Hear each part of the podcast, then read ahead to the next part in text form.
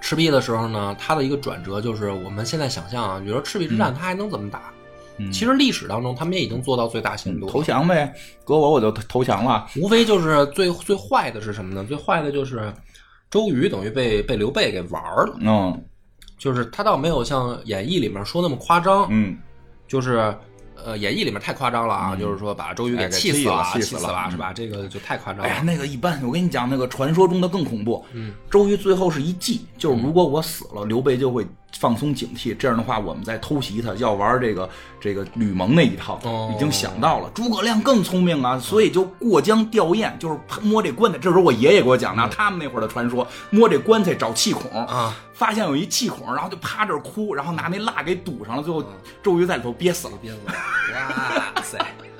更刺激了。这哎个你这你应该我是正经的野史 王。你野史公园，你应该你看一看啊。对，但是但实际历实际上呢历史真实是这样。嗯那个打打合兵的时候啊，啊刘备就这样，刘备特逗。过来以后呢，说咱们两家合兵嘛，嗯合兵我也得出力啊。嗯说这样，那个这个曹操的等于正面陆地战场啊，它有一个必经之路，嗯就在荆州这上面。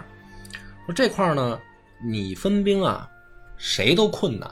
嗯就我知道你也人不多，但是呢，呃，我有一好办法，我呢有一个二 弟啊，特别能打嗯特别横。啊，说这样，嗯这条路上交给我二弟防守，嗯，但是呢，我二弟都横着走。对我二弟他 老牛逼了，但是问题是什么呢？我兵少，嗯，怎么办啊？所以怎么办呢？说我把我二弟啊放你军中使喝。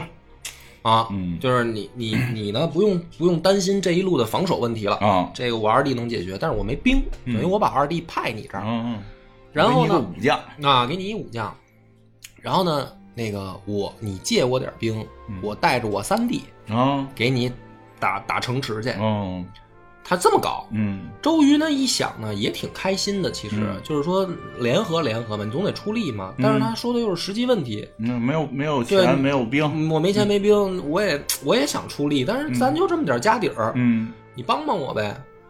那么周瑜很聪明，他想的是什么呢？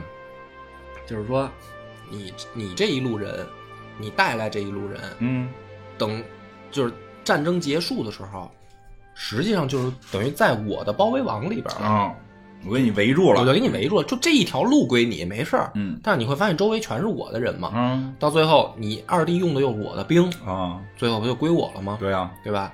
也是想要关羽啊。啊，至于你三弟那那一路跟你自己呢，你出去打，你实际上是做牵制，对，对吧？就是曹操他最后要退啊，要要想撤退啊，嗯他不会往我东吴走嘛，他肯定是对啊往北、北边走嘛。对，嗯你是正面战场上扛住他的人，牵制他的人，然后我在后面，等于我接收你的胜利果实，嗯对，他是这么个思路嗯，所以周瑜就同意了，嗯，被玩了又。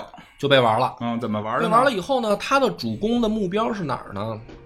他主攻目标本来是两个，一个是襄阳，一个是南郡，嗯就周瑜的主攻目标。嗯然后呢，这不是就碰上这个曹仁死扛吗？对啊跟他在襄射箭阳射他啊，在在南郡两两个人疯狂的过招，嗯然后刘备特机灵，刘备根本就没动手，啊，就是他那么滑。啊，他拿他根本就不动手。嗯然后，但是呢，周瑜就是想着说，这个我必须得拿下，这是等于荆州两个重镇，嗯我必须得拿下。嗯，最后呢，等于曹操就派人增援，对增援曹仁儿，嗯就是说这个也是我重镇啊。对啊，两个人就等于在襄阳南郡一线死磕。嗯最后周瑜赢了，嗯赢了以后发现占了个南郡，嗯，周围全是刘备的地地盘儿盘，对损失太惨重，对，就是他反而让人家给包在里执边儿了着了他就。然后写回去的书信呢，给大哥报喜，说南郡我拿下了。周，然后孙权一看地图，说这他妈叫拿下吗？